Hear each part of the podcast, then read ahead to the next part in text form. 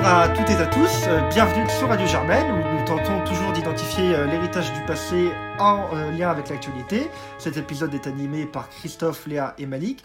Aujourd'hui, nous nous retrouvons en compagnie d'une historienne et d'un sociologue, co-auteur du livre Sociologie historique du capitalisme, paru cette année aux éditions La Découverte.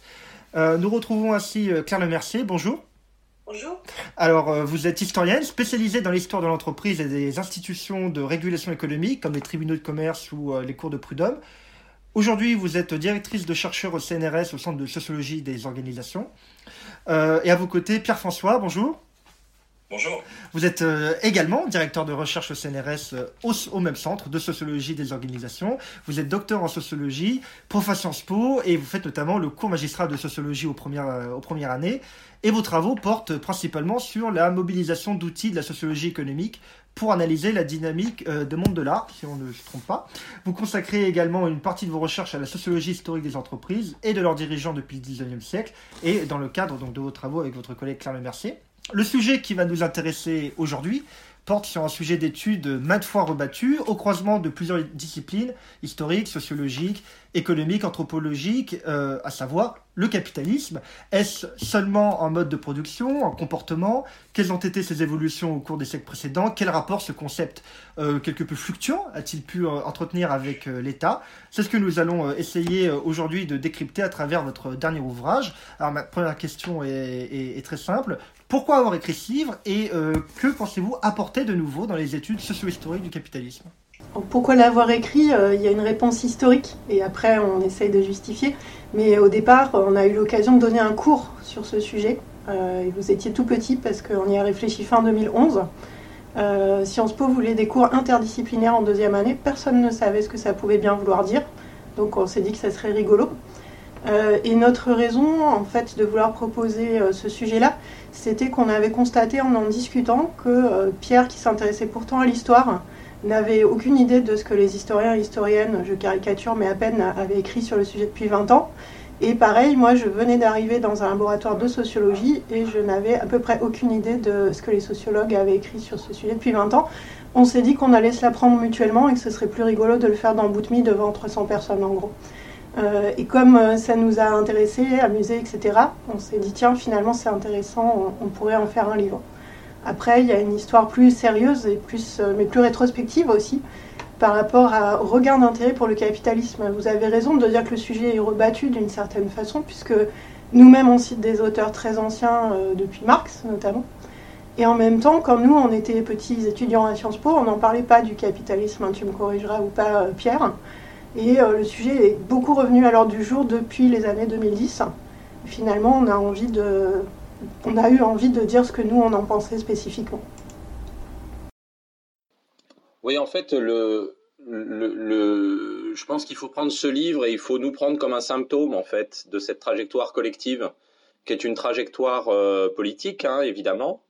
Euh, c'est-à-dire que concrètement, le, le retour du terme capitalisme dans le débat public euh, euh, correspond aussi à, disons, à des formes de mise en cause. Alors, qui sont anciennes, euh, qui sont très anciennes bien sûr, mais qui par ailleurs ont commencé dès le milieu des années 90 avec avec certains mouvements comme Attaque, etc., qui, qui, qui, très clairement parlaient de capitalisme. Mais disons qu'à partir du début des années 2010, c'est vraiment devenu l'un des termes qui était un des termes peu cardinaux pour des raisons que je ne saurais pas forcément très bien expliquer. Il y a sans doute un blooby-boulga euh, à identifier euh, du côté de la crise financière ou des trucs comme ça.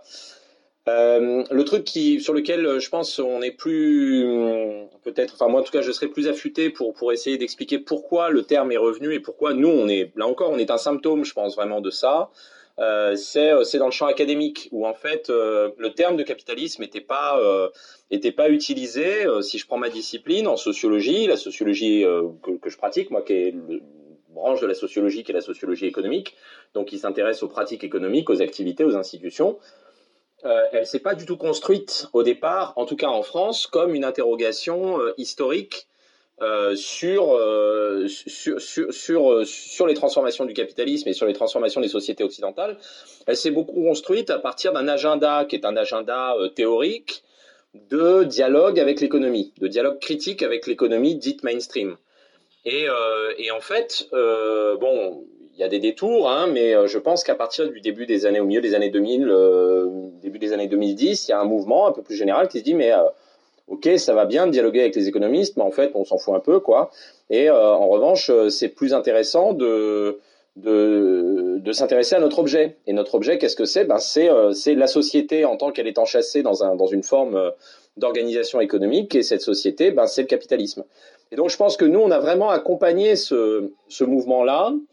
Euh, et euh, au début, euh, je, je, pense qu'il y avait un peu une espèce comme ça de d'idée, on va parler de tout, on va pas se donner de limites, on va raconter une histoire un peu large.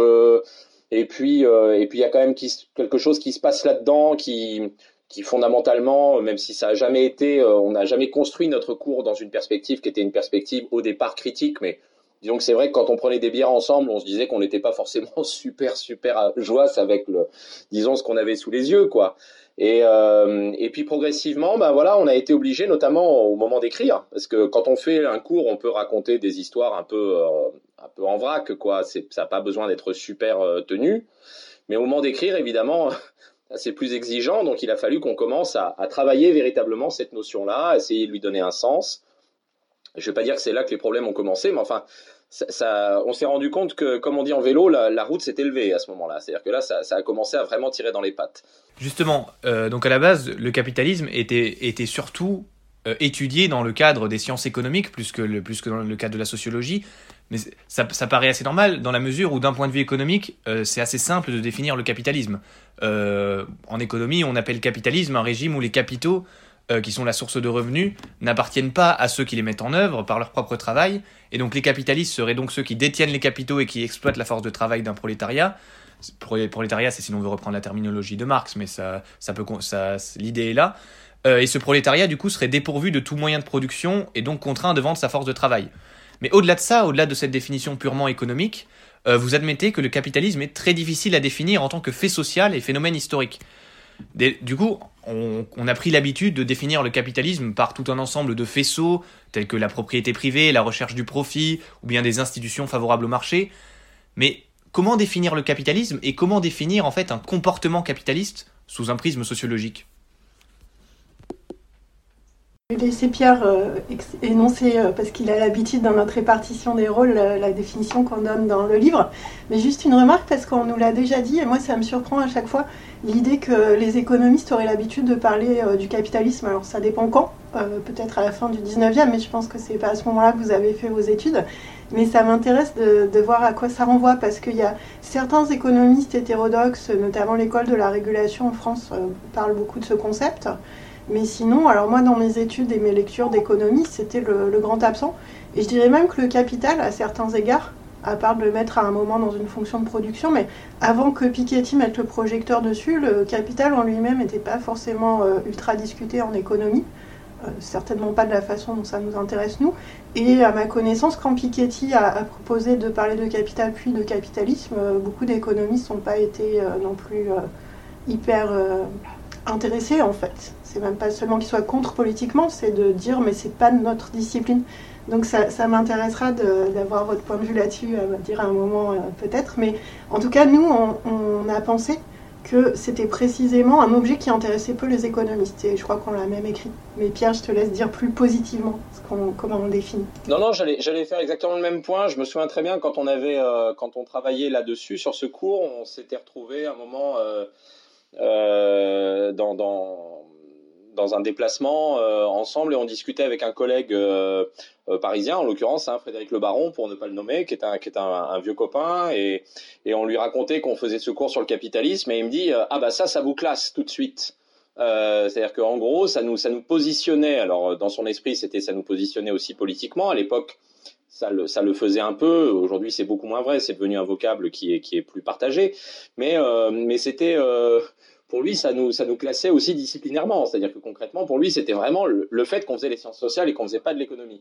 Mais disons que sur la, manière de définir le capitalisme, vous avez tout à fait raison sur le fait que c'est une notion qui est une notion euh, compliquée, notamment parce qu'en fait, elle embrasse, euh, elle embrasse énormément de choses, c'est-à-dire qu'en fait, il y a l'intuition que, euh, le capitalisme, c'est évidemment une manière d'organiser, les, rapports de production, euh, pour employer un, vocabulaire un peu, euh, disons, marxisant, comme, comme vous l'avez fait. Mais, mais il y a l'idée que ben, le capitalisme a aussi à voir avec la manière dont toute la société fonctionne, la manière dont, euh, dont on se marie, la manière dont on divorce, la manière dont on fait des enfants, la manière dont on les élève, la manière dont, dont on les envoie à l'école, euh, la manière dont on part en vacances ou on part pas en vacances, etc. La manière dont on croit en Dieu ou dont on cesse de croire en Dieu. Enfin, des trucs qui a priori en sont très très éloignés. Et du coup, c'est une notion qui est une notion qui est compliquée et euh, en fait, dans l'écriture du livre, c'est vrai qu'on s'est retrouvé euh, confronté à cette difficulté de, la définition. Alors, on a résolu entre guillemets cette difficulté. Euh, je saurais pas trop vous dire euh, comment c'est venu, hein, mais enfin, je sais que ça a été très progressif. ça a été très long, ça je peux vous le dire. Mais euh, en revanche, on a résolu la difficulté notamment en en repérant dans les écrits de Weber euh, une distinction euh, qui euh, entre deux niveaux qui renvoie en fait à deux corpus de littérature assez différents sous la plume de Weber. Il y a le corpus qui est constitué par l'éthique protestante et puis toutes les études sur l'éthique économique des grandes religions mondiales, dans lequel Weber s'intéresse au capitalisme en tant que comportement. Donc c'est vraiment une approche très microsociologique du capitalisme. Il s'intéresse au, à ce que c'est que de se comporter en, homme capitaliste. Et pour lui, il y a un truc qui est fondamental dans le comportement capitaliste, c'est le fait de rechercher le profit pour lui-même, qui est un truc sur lequel, et Weber insiste bien là-dessus, c'est quelque chose de bizarre. C'est-à-dire que euh, rechercher euh, du profit pour, euh, je sais pas quoi, s'acheter un vélo ou, un ordinateur ou un smartphone ou je sais pas quoi, une télé, enfin bon, j'en sais rien, ou pour aller dans des bons restos, ça, ça c'est assez compréhensible. C'est un moyen au service d'une fin. Euh, alors que l'accumulation euh, du capitalisme, c'est pas ça du tout. C'est je recherche du profit pour pouvoir mettre en œuvre des moyens de production qui vont me permettre d'avoir encore plus de profit, d'avoir encore plus de profit, d'avoir encore plus de profit. Et ça, il y a une espèce de circularité comme ça que, Marx avait déjà repéré. Hein. Marx disait accumuler, accumuler, c'est la loi et les prophètes. Mais dans ce processus d'accumulation, il y a quelque chose de vraiment chelou, quoi. Et donc, Weber insiste beaucoup là-dessus. Et à la différence de ce que dit Weber, euh, les historiens, depuis Weber, et Dieu merci, ils ont, ils, ont, ils ont trouvé plein de trucs, ils ont montré que Weber s'était trompé à peu près sur tout, euh, euh, mais les historiens ont, repéré que ce comportement-là, il est en fait très très ancien. Il n'est pas très répandu, mais il est très ancien. Et on peut le retrouver dans plein, plein, plein, plein, plein de sociétés différentes, hyper anciennes, très archaïques, etc. Et, et, du coup, on s'est dit, mais si on, a, si on attrape, si on conserve cette définition microsociologique, euh, dans ces cas-là, ça va nous amener à raconter l'histoire du monde sur la totalité de, euh, sur, sur, sur, la totalité du, du, spectre chronologique. Et par ailleurs, on s'est dit, nous, en fait, ce qu'on essaie d'attraper, c'est pas vraiment ça. C'est quelque chose qui est à la fois plus large en, en expansion et plus restreint en profondeur chronologique. Et donc, nous, ce qui nous intéressait, c'est un truc qu'on trouvait dans un autre corpus de Weber, qui est euh, donc économie et société, et puis son cours, euh, le cours qu'il a donné à la, fin de sa vie, euh, qui a été publié sous le titre Histoire économique générale, dans lequel, en gros, il s'intéresse au capitalisme comme société dans son ensemble. Alors là, on s'est on s'est séparé de Weber et on s'est dit, bah oui, mais comment on va faire pour pas tomber dans ce que je disais au départ, savoir le capitalisme, c'est un peu tout, et donc du coup, c'est on ne sait pas le désigner.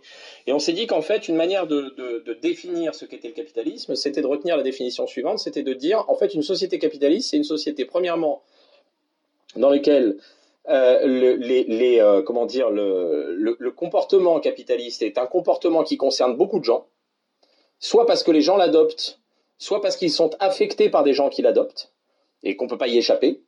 Donc, euh, on y est confronté. Et deuxièmement, ce sont des sociétés dans lesquelles le comportement capitaliste est légitime. C'est-à-dire qu'il y a plein de sociétés dans lesquelles on a des gens qui se comportent en recherchant le profit pour lui-même, on leur dit mais c'est pas bien. C'est pas bien, c'est une bêtise, tu fais des conneries, nanana, tu iras en enfer, euh, on va te fusiller trois fois par jour et tout. Et, la différence qui se joue avec euh, l'avènement des sociétés capitalistes, c'est que non, on dit mais non, c'est très bien, c'est super, accumuler, accumuler, c'est la loi et les prophètes, justement. Ça devient la nouvelle, une nouvelle norme éthique parfaitement acceptable et légitime. Et là, du coup, on rentre dans des sociétés capitalistes qui sont pas aussi anciennes, qui remontent, qui, qui, ont quand même un certain âge maintenant, mais qui remontent en gros à la deuxième moitié du XVIIe siècle. voilà en gros comment on peut répondre très longuement, j'en suis désolé, à votre question. Juste une note, en bas de page très courte, excusez-moi, parce que c'était vraiment intéressant la définition opératoire que vous donniez. Je pense que ce qu'on a essayé, c'est de rendre la nôtre la plus parcimonieuse possible. Pour une fois, on est dans l'esthétique des économistes, c'est-à-dire qu'il n'y ait pas trop de critères. Et euh, du coup, par exemple, euh, il y a la question de la Chine d'aujourd'hui qui nous a déjà été posée. Est-ce qu'on peut qualifier la Chine de capitaliste? Et euh, à cet égard, quoi qu'on bah, dise ces dirigeants. ma question. Ah, pardon. Ça bah, non, mais j'avais un page prévu, mais on, ouais, on y reviendra de façon plus détaillée, du coup, teaser. Mais, euh, mais en fait, c'est vrai que selon cette définition-là, on voit bien que oui, en fait. Parce qu'il y a clairement des capitalistes chinois. La plus grande partie de la population chinoise aujourd'hui est directement affectée par leur comportement, et ce comportement est légitimé. Et c'est donc indépendant du fait que le régime assume ou pas le terme capitaliste, ou encore du fait que beaucoup d'entreprises soient propriété de l'État, qu'il y ait tel ou tel type de contrôle de capitaux, d'importation euh, ou autre. Et bien évidemment, c'est indépendant de l'existence d'une démocratie politique. Donc nous, on aimait bien cette définition parce que voilà, elle a l'avantage de la simplicité pour une fois. Mais on pourra revenir sur le cas de la Chine parce que c'est plus compliqué que ce que j'en ai dit rapidement. Eh ben, revenons-y tout de suite alors. Euh, donc, vous parlez de la grande divergence en des termes très intéressants, comparant les conditions propices à l'essor de l'Angleterre avec celles très similaires que l'on retrouve dans le delta du Yangtze en Chine. Euh, Marco Polo a voyagé le long de cette rivière déjà au XIIIe siècle et a travaillé trois ans en, tant qu'inspecteur des impôts pour le compte du Khan dans la ville de Yangzhou sur le Grand Canal, donc ville à l'époque plus importante que Nanjing et Suzhou, ses voisines certainement plus évocatrices pour nos auditeurs. Euh, Vous dites qu'en plus de l'existence d'un commerce dynamique euh, fait d'un tissu d'acteurs locaux et de négociants attirés par le profit, l'Angleterre a bénéficié d'hectares fantômes, euh, permettant l'import de ressources comme le coton et la surproduction agricole dans d'autres parties du monde, notamment les Amériques, dont résulte la mise au travail rémunérée d'une grande partie de la population anglaise, notamment les femmes et les enfants pour le compte de négociants. Donc la Chine, en manque de terres arables actuellement, achète énormément d'hectares dans certaines régions de Russie et d'Afrique, voire même en France, et pas que des vignobles. Là où c'est le plus, où c'est plus problématique, c'est quand elle achète plus de 12 000 hectares pour moins de 0,01 centime de dollars par mètre carré à des paysans malgaches, l'île étant déjà connue pour ses famines. Peut-on voir un parallèle entre ces situations selon vous? Merci beaucoup, euh, super question. je, vais répondre au début tout en réfléchissant à la question du parallèle avec aujourd'hui, un bon mode Sciences Po, commencer par, euh, par répondre sur ce que je sais un peu. Euh, c'est super important de l'avoir resitué aussi dans, dans l'histoire de Marco Polo depuis le XIIIe siècle, qui est un bon exemple du fait qu'à l'époque, il y a déjà des comportements capitalistes, simplement ils sont assez localisés dans l'espace.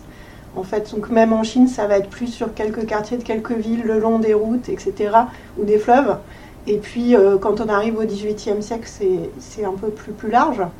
Et puis, merci d'avoir restitué en peu de mots, effectivement, la discussion de la grande divergence, qui est un, un concept dû à un historien qui s'appelle Kenneth Pomeranz et euh, qui souligne que euh, une des différences majeures donc entre la Chine et l'Angleterre au XVIIIe siècle, c'est que la Chine n'a pas de colonie en substance et que même les parties de l'empire euh, chinois qui sont moins capitalistes, on va dire, ne sont pas utilisées dans un mode colonial ou d'exploitation comme c'est à bien des égards le cas aujourd'hui, en fait, l'intérieur subordonné à des grandes villes.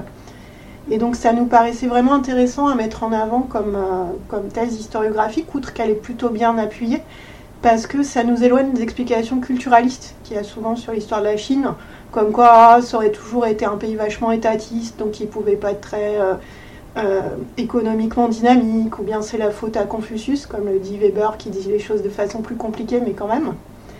Euh, et donc ça nous intéressait parce qu'effectivement la Chine, à l'époque de la fin du Moyen Âge, au début de l'époque moderne, à l'époque des grandes découvertes, il y avait des dirigeants politiques et militaires qui avaient choisi notamment de ne pas coloniser l'Afrique, puisque ça avait été, la côte est de l'Afrique, ça avait été très sérieusement envisagé. Donc est-ce que c'est pareil aujourd'hui? Évidemment, il y, a des, nuances, mais les formes d'impérialisme, notamment foncier, effectivement, ça joue un rôle super important. Alors avec un rapport au foncier qui est un peu différent malgré tout, puisque euh, à ma connaissance, mais Pierre, tu as peut-être plus lu que moi sur la question. Euh, full, disclosure, le foncier et l'agricole, c'est une des grosses faiblesses de notre livre, hein, on n'en parle pas du tout assez.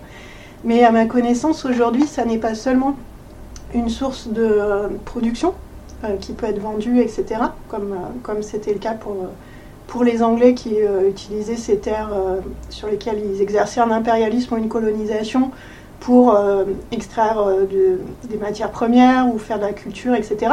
Aujourd'hui, les terres, c'est aussi un objet de spéculation purement financier. Un point sur lequel je, je, enfin, je trouve la question euh, vraiment euh, fascinante et hyper hyper intéressante en, dans sa capacité à disons à dresser des parallèles euh, qui sont qui, qui sont absolument pas en l'occurrence au cœur de la de la de la démarche de Pomerantz puisque la démarche de Pomerantz c'est vraiment une démarche qui consiste à dire arrêter de dire n'importe quoi sur la centralité de l'Angleterre euh, et comparer ce qui est comparable. Euh, mais, faire la comparaison avec ce qui se joue aujourd'hui est, vraiment extrêmement intéressante. Un point sur lequel euh, je, pense que ça serait intéressant de se poser la question, c'est au fond qui est... Mais c'est une question qui vaut à la fois pour, le, le, le, le 17e et pour aujourd'hui, hein, je veux dire. Mais qui est l'auteur de la stratégie? C'est-à-dire que concrètement, L'un des trucs qui est très très stupéfiant dans le cas de la Chine aujourd'hui, c'est que euh, on a l'impression, je, je connais pas du tout, hein, moi je suis pas du tout euh, sinologue, ça c'est pas une, information ça, euh, et, euh, par ailleurs j'ai très peu lu euh, dessus, mais disons qu'en suivant l'actualité, on a parfois l'impression qu'il y a quand même un, pilotage qui est un pilotage assez centralisé de certaines options stratégiques en Chine. En tout cas, c'est ainsi qu'elles sont présentées, qu'elles sont présentées en, en Europe ou en France. Euh, on a l'impression qu'il y a des choix de croissance, des choix stratégiques un peu lourds qui sont quand même pilotés euh, euh, en centrale. Et, je ne sais pas si c'est le cas d'ailleurs de cette, stratégie d'implantation foncière à l'extérieur de, la Chine, mais en tout cas, c'est comme ça que c'est parfois présenté. Et, je crois qu'un des trucs qui est, intéressant aussi dans la thèse de Pomerantz, c'est qu'il n'y a, pas derrière de pilotage centralisé. C'est-à-dire que c'est un effet émergent. Euh, c'est un effet émergent qui est porté par euh, quelques, allez, peut-être quelques centaines de gros négociants, quelques milliers peut-être de gros négociants qui, qui, installent un régime qui va de fait construire euh, une, forme de, une forme de dynamisme économique, entre guillemets, enfin en tout cas de, de, de, vraiment de changement de, de, régime économique, mais qui est pas pas piloté centralement. Alors ça c'est une question que je trouve votre votre question soulève cette interrogation là, je trouve euh, c'est s'il y a une stratégie, alors qui en est l'auteur. Et en l'occurrence, je pense pouvoir dire que en Angleterre, en tout cas dans la thèse de Pomerantz, il n'y a pas a pas de pilotage centralisé de cette, stratégie. Euh, c'est un effet émergent. Oui, c'est très intéressant ce que vous dites. Euh, moi, je voulais aussi revenir sur le concept d'hectare fantôme. Est-ce que vous pensez qu'on puisse parler de main fantôme dans le cadre de l'Empire britannique du, 19, du 18e pardon, pour désigner le manque à gagner pour les pays d'Afrique dont les victimes de la traite étaient issues et le travail dont l'Empire a largement bénéficié pour son développement. Donc un petit retour vers le passé. Euh. Alors de ce que j'en comprends, c'est très compliqué à savoir en fait. C'est-à-dire qu'il est certain euh, que l'enrichissement de l'Europe et des États-Unis a largement dépendu de la traite et de l'esclavage. Euh, quand on dit l'enrichissement à l'échelle des pays, c'est beaucoup une vue d'esprit, hein. c'est l'enrichissement de leurs négociants, éventuellement de, personnes qui travaillent ensuite avec leurs négociants en partie. Euh, c'est moins, moins clair en fait de savoir à quel point euh, l'Afrique en a souffert économiquement. Euh, en mettant de côté ce qui est bizarre dit comme ça, les aspects de tragédie humaine évidemment. mais en fait, c'est très difficile de se rendre compte, il y a des collègues qui l'ont essayé en, en, économie, en histoire, de se rendre compte de ce qu'a fait la traite économiquement au lieu d'origine des captifs et captives. Parce que à des grandes échelles de régions entières. C'est quand même pas des gros pourcentages de la population qui sont capturés, mais dans certains villages, dans certains endroits en particulier, ça peut l'être. Euh, on imagine souvent que c'est plutôt euh, des hommes euh, dans la force de l'âge. En fait, ça dépend beaucoup des endroits. Donc, on ne sait pas très bien en fait ce que la, ce que la traite a fait encore à, à l'économie d'Afrique, mais aussi parce que pendant longtemps, on n'a pas étudié très sérieusement l'économie d'Afrique ou au mieux, euh, certains économistes s'y sont intéressés justement avant la traite, partant du principe qu'après, ça avait été forcément euh, coupé en vol et que ça n'avait plus d'intérêt.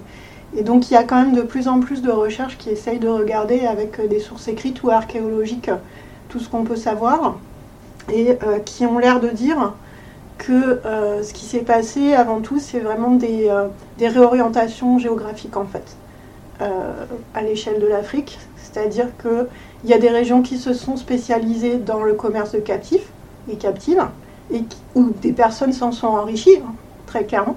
Donc il y a des capitalistes africains et africaines, et il y a même des femmes qui sont impliquées là-dedans sur notamment la côte ouest, qui changent complètement d'activité et qui s'enrichissent et qui entrent dans un rapport capitaliste mondial.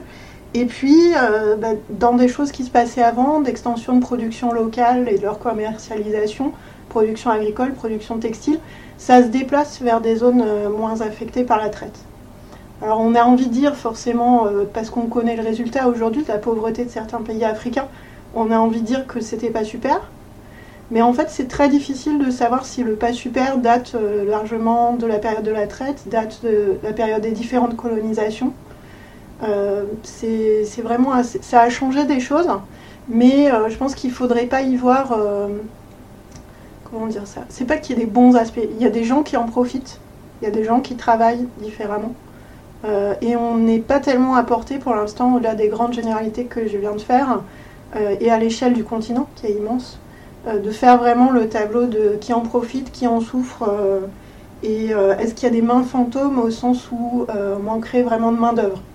Parce que un des problèmes de l'Afrique, là, c'est quand même quelque chose sur lequel tout le monde est à peu près d'accord de ce point de vue, c'est qu'il n'y a pas beaucoup de personnes par hectare. Alors là aussi, ça dépend où, mais à la fin du Moyen Âge, c'est pas un continent qui est déjà surpeuplé. Donc, quelque part, l'idée qu'il manquerait des mains a été déjà vraie avant. Elle est aggravée, bien sûr, euh, par la traite. Mais voilà. Est-ce que pour autant euh, une faible densité c'est juste une horreur ou est-ce qu'on peut penser des formes d'évolution économique différentes? De celles de zones très très denses comme l'Angleterre et le delta du Yangtze Voilà. Moi j'ai envie de ne pas être déterministe là-dessus. Désolée c'est une réponse un peu trop compliquée mais pour vraiment inciter à aller lire en fait les, travaux euh, d'histoire économique de l'Afrique, euh, à y participer pour ceux et celles qui nous écouteraient ou qui voudraient faire de la recherche. Il ne faut pas le faire forcément à la place des Africains africaines, mais il y a plein de choses euh, super intéressantes à faire là-dessus. Oui, la, réponse n'est pas pour ce qu'on a pu en, lire. Hein, elle n'est pas, elle est pas tranchée. Elle est, difficile à apporter aussi compte tenu du poids de douleur hein, qui est attaché à cette histoire et qu'il faut évidemment pas euh, occulté. Euh, je veux dire, euh, parce que poser la question, enfin, je, je veux pas, mais c'est vrai, que poser la question de, des conséquences économiques de la traite, c'est une question qui est absolument nécessaire, mais ça n'est évidemment qu'une partie de l'histoire. Je veux dire, il y a une, histoire épouvantable qui a des dimensions, des, des, dimensions bien au-delà de la dimension économique, même si la dimension économique est bien présente. L'une des difficultés à laquelle on est confrontés, enfin pas nous, parce que nous on travaille pas directement là-dessus, mais à laquelle les collègues qui travaillent sur cette question-là euh, sont confrontés, c'est une difficulté méthodologique. Euh, c'est-à-dire que concrètement, comment fait-on pour, euh, pour faire une histoire contrefactuelle? C'est-à-dire que ce serait que se serait-il passé si? C'est extrêmement difficile de poser cette question-là, quels que soient les contextes historiques, et, et ça l'est tout particulièrement quand, on, quand on remonte dans le temps, où que ce soit. Euh, bon. Par ailleurs, une autre difficulté méthodologique, si vous voulez, c'est que, euh, et, là on touche vraiment au, cœur de ce qu'est le capitalisme et de ce qu'il fait aux sociétés, c'est que précisément ça bouleverse tout. Et que quand vous avez des sociétés qui sont, euh, qui sont enchâssées dans ce système de traite et, de ponction humaine régulièrement, hein, ce sont des sociétés qui sont très puissamment déstabilisées. Euh, et donc faire une histoire dans, leur régime politique, dans leur régulation, euh, euh, dans, dans, leur régulation les plus profondes, dans leurs systèmes familiaux, etc. Donc faire une histoire contrefactuelle quand on est sur un micro bidule qui touche un tout petit machin, on peut éventuellement imaginer essayer de le faire. Mais là, en l'occurrence, vous êtes dans un, dans un dispositif où vous bouleversez absolument tout donc c'est extrêmement difficile à faire, c'est extrêmement difficile de répondre, de, de, répondre à cette question. Euh, même si effectivement, je pense que la, la, la, recherche est en cours hein, aussi là-dessus. Il ne faut pas considérer que euh, on est à des degrés de maturité dans les travaux qu'on évoque euh, dans le livre, d'une manière générale, euh, qui sont des degrés de maturité qui sont assez différents. Et en l'occurrence sur cette question qui est à la fois hyper importante et, très très difficile, euh, on, est sans doute, il y a encore sans doute pas mal de choses à découvrir et pas mal de choses à travailler. D'accord, merci. Euh, moi, j'ai une question par rapport justement au changement et au bouleversement euh, très fort qu'il peut y avoir dans les sociétés. Ben, c'est le cette, euh, cet exemple qui a été pris par Karl Marx, euh, Karl Polanyi après, c'est le phénomène de l'enclochure, avec mon magnifique accent français, qui euh, sur la donc l'accaparement de, de terres donc sur une période de plusieurs siècles, mais qui s'est terminé au 19e en Angleterre. Euh, est-ce est-ce que vous pourriez revenir sur ce, sur ce phénomène qui est très souvent pointé comme étant voilà, un phénomène qui montre les prémices, mais même l'affirmation du capitalisme en Grande-Bretagne.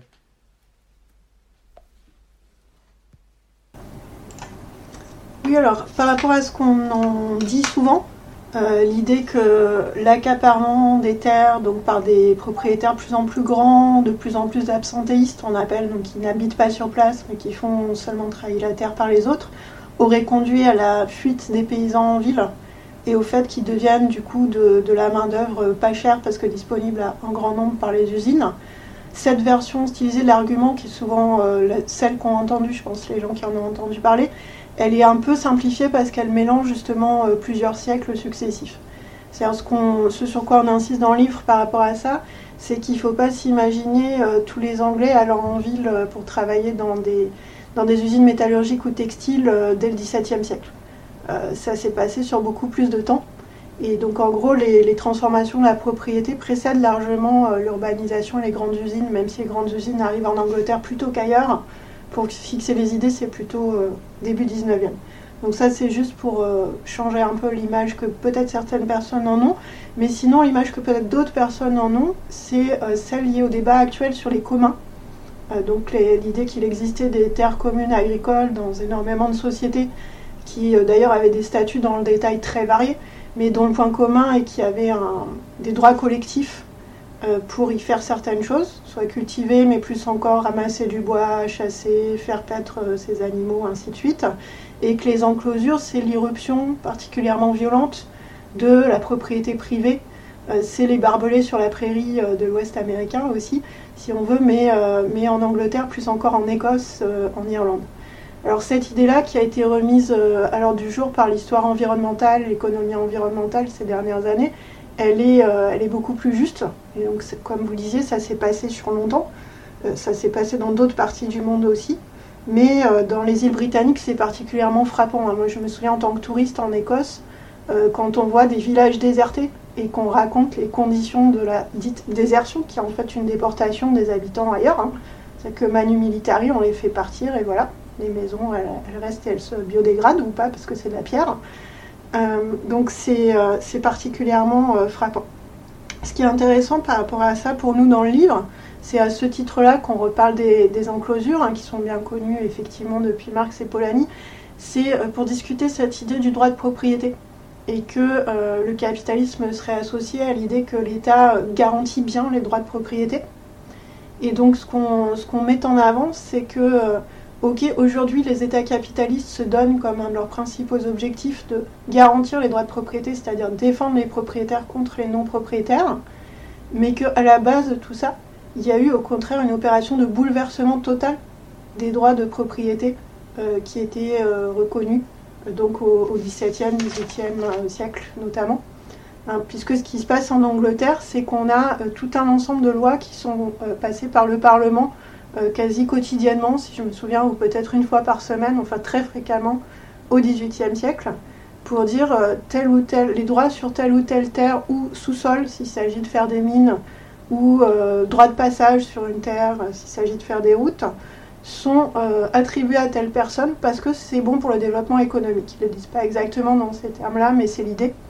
Au détriment d'éventuels propriétaires historiques qui peuvent d'ailleurs parfois être des grands propriétaires terriens, mais qui peuvent être aussi des, propriétaires collectifs ou des gens disposant de droits de propriété plus feuilletés entre différentes sortes d'usages.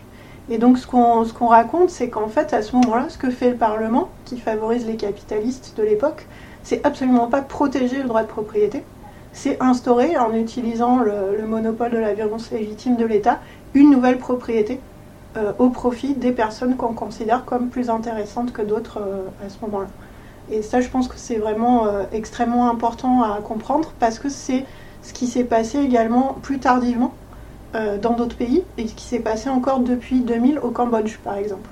Euh, dans, une situation de reprise des droits de propriété. Oui, surtout que l'exemple cambodgien est intéressant parce que là on a donc la, la technologie qui peut aider avec voilà, les satellites pour pouvoir définir qui, qui possède quelle terre, mais le génocide cambodgien, le régime communiste qui a, qui, qui l'a mené ont fait que bah, la plupart des archives en fait ont été ont été détruites et que aujourd'hui c'est très compliqué. Donc il y a deux écoles à ce que j'ai compris. Voilà donc l'une qui est plutôt celle des institutions financières et l'autre qui est défendu par euh, l'agence de coopération euh, économique japonaise sur comment en fait on devrait euh, faire on devrait donner la, la, propriété de la terre. Donc il y a là aussi il y a deux il y a deux manières de faire. Où on donne à ceux qui enfin qui, qui disent qu'ils la possèdent ou à ceux qui l'exploitent. C'est ça?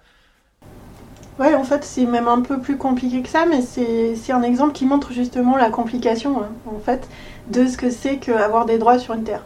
Euh, et euh, ce qui se passe aujourd'hui au Cambodge s'est passé à différents moments du passé dans d'autres pays, peut encore se passer dans l'avenir ailleurs. C'est effectivement qui c'est le propriétaire? Est-ce que c'est celui qui peut montrer le papier le plus ancien ou le papier le plus officiel? Ou euh, aujourd'hui la preuve la plus technologique, puisqu'effectivement on peut utiliser des imageries, ceci, cela. Donc qui a le plus de droits Donc une sorte de logique procédurale finalement. Hein, c'est arriver à de l'officialité ou à de l'ancienneté si c'est un des critères. Ou est-ce que c'est la personne qui cultive effectivement la terre qui doit être euh, privilégiée Mais ce qui pose là encore des questions de comment on prouve qui cultive effectivement la terre, depuis quand, et, ainsi de suite. Et en fait, on s'aperçoit, ben, comme toujours en droit, en fait, qu'on rentre très rapidement dans des nuances de procédure et de mode de preuve qui endorment assez rapidement les non-professionnels du droit, mais que c'est là que se jouent les rapports de pouvoir en fait. C'est-à-dire que selon qu'on décide qu'on va privilégier tel ou tel mode de preuve, ça va pas être tout à fait les mêmes groupes sociaux qui vont être reconnus propriétaires à la fin. Et incidemment, ça va pas être non plus les mêmes groupes sociaux qui vont profiter du processus, puisque à chaque fois, dans le cas du Cambodge, ben, il y a des, euh, des pays étrangers intéressés à l'aide au développement différents investissent dans telle ou telle conception. Au Cambodge même, il y a des ministères différents qui définissent, qui défendent les deux options et dont les employés peuvent en bénéficier. Et puis sur le terrain, il y a euh, des employés du cadastre, par exemple, qui peuvent avoir du travail ou pas, ou être corrompus ou pas, et ainsi de suite, selon le, choix qui est fait. Donc c'est un, exemple qu'on prend précisément pour montrer que c'est compliqué. Du coup, c'est dur de le résumer oralement, mais que ça ne va pas de soi. De dire, ben oui, en régime capitaliste, il y a la propriété privée, puis le propriétaire, il a des droits sur sa terre, il peut la vendre et tout. Parce qu'en fait, même aujourd'hui, dire qui est propriétaire, c'est fondamentalement une décision politique. Pierre, je sais pas si tu voulais, euh, parce que j'ai un peu monopolisé aussi sur les enclosures, euh, dire quelques mots sur ces questions-là. Non, non, je, je, je, crois que parmi les. Pour revenir une seconde sur les enclosures, en fait, il y a, y a euh, disons, différentes versions de l'argument. Hein, vous l'avez dit, il y a, y a l'argument marxien, il y a ensuite la manière dont, dont Polanyi l'utilise, etc., le reprend. Je pense que l'une des l'une des raisons de la fortune de cet argument, c'est qu'il est très beau. C'est-à-dire que je pense qu'il y a vraiment une, il y a, une forme de, disons, de côté très très dramatique en fait dans cette histoire où euh, euh, des, gens sont chassés de la terre, d'autres l'accaparent. Chez Marx, il y a, il y a quand même il y a un double argument. Il y a l'idée que les gens qui accaparent la terre vont utiliser la terre pour réaliser ce que Marx appelle l'accumulation primitive avec cette idée que cette accumulation primitive, qui, va leur permettre, en s'appuyant sur la violence, d'accumuler énormément de capitaux, ces capitaux vont ensuite être euh, réinvestis dans l'industrie. Et euh, parmi les, sources de l'accumulation primitive identifiées par Marx, il y a, l'esclavage, on en a parlé, et il y a, l'accaparement de la terre. Donc ça joue, ça a un rôle côté capital. Et puis ça a aussi un rôle côté travail, et c'est ce qu'évoquait Claire, sur le fait que les gens, euh, les, gens dans, la représentation qui en est donnée par Marx et Polanyi, euh, les gens sont censés quitter les terres qu'ils ne peuvent plus exploiter pour aller travailler massivement, euh, massivement à la ville et être une main d'œuvre, une armée de réserve industrielle, comme dirait Marx, justement pour pour pouvoir faire tourner l'industrie. Et en fait, les deux phases de l'argument ont été remises en cause, en fait. Hein. côté capital, on a beaucoup fait remarquer qu'en fait, les gens qui gagnaient beaucoup d'argent euh, en, déportant des esclaves euh, ou euh, en accaparant des terres. En fait, fondamentalement, ils voulaient pas du tout être industriels, ils voulaient devenir châtelains. Et donc, ils faisaient construire des grandes maisons, ils essayaient d'obtenir l'anoblissement de leurs gamins, mais c'était ça leur problème. C'était pas de, pas de créer des usines, et que l'argent a été assez peu réinvesti en fait là-dedans. et la, côté travail, ça a été aussi remis en cause parce que ben, pendant une grande partie du 19e, quand même, l'industrie, elle est à la campagne. Elle n'est pas dans les villes. Euh, et donc, euh, cet argument-là, été, il a été assez largement complexifié, ce qui est dommage pour l'esthétique parce que c'est, une très belle histoire. Et, en même temps, bon, historiquement, sur, le plan des faits, c'est, plutôt démenti. Justement, dans votre, chapitre sur le travail, je vais revenir sur un autre aspect du travail qui est, euh, vous, adoptez aussi euh, là aussi une grille de lecture assez marxiste, vous parlez des rapports entre dominants et dominés, exploitants et exploités et les luttes qu'ils peuvent entretenir. Et parallèlement à ça, vous faites une, une catégorisation qui est assez centrale dans votre ouvrage entre les différents âges du capitalisme, dont euh, Madame Le Mercier parlait. En l'occurrence, vous avez l'âge du commerce d'abord, puis l'âge des usines lorsque les premières usines apparaissent, et aujourd'hui nous serions donc plutôt dans l'âge de la finance. Mais quel sens, quel sens revêt l'analyse marxiste aujourd'hui dans l'âge de la finance? Comment, comment peut-on adapter Marx, la lecture de Marx, à l'âge de la finance pour comprendre les luttes qui existent entre, bah, entre justement entre dominants et dominés, et euh, euh, capitalistes et, prolétaires Alors, en fait, euh, d'abord un petit mot sur cette qualification de, marxiste. C'est très amusant parce que euh, on a fait, euh, enfin, il se trouve que une version antérieure du manuscrit a été relue euh, par quelqu'un qu'on connaît pas, enfin, on sait pas qui c'est, au choix de l'éditeur, qui nous a fait plein de remarques. hyper hyper utiles hein, qui nous ont permis de, vraiment d'améliorer le manuscrit mais en gros l'éditeur nous avait dit bon est-ce que ça vous ennuie si je fais si je fais relire ça par un marxiste hardcore? Et on lui avait dit, ah bah non, très bien, super. Et, euh, et donc, euh, et le type, il a pas arrêté de nous faire des remarques en nous disant, mais euh, vous êtes trop mou, euh, euh, c'est pas marxiste, votre machin et tout quoi. Donc en fait, je pense que non, on n'est pas marxiste du tout. Hein. Les marxistes, ils considèrent qu'on n'est pas marxiste du tout. Et moi, à titre personnel, je me considérerais pas comme marxiste. ou alors, ou alors, en retenant de Marx des hypothèses extrêmement grossières, extrêmement épaisses. Et à dire vrai, c'est comme ça qu'on a lu tous les auteurs qu'on a utilisés, euh, en particulier les trois principaux sur lesquels on s'appuie, mais on pourrait on pourrait dire ça d'autres, hein, euh, mais, c'est vrai que ce qu'on retient de Marx, c'est des idées qui sont des idées très très très générales. Et à ce niveau de généralité, à dire vrai, euh, moi je pense que Marx ça marche assez bien pour pour l'âge de la finance. C'est-à-dire que Marx décrit une situation qui est effectivement une situation d'exploitation. Je suis toujours un peu gêné par ce terme parce que il a une, il a une portée polémique. Or, euh, je, trouve que ça serait mieux si on avait un terme qui était un terme technique. C'est-à-dire que ce qu'il faut comprendre dans l'exploitation, c'est la capacité qu'ont certains, acteurs, certains acteurs à récupérer de la valeur qui est créée par d'autres.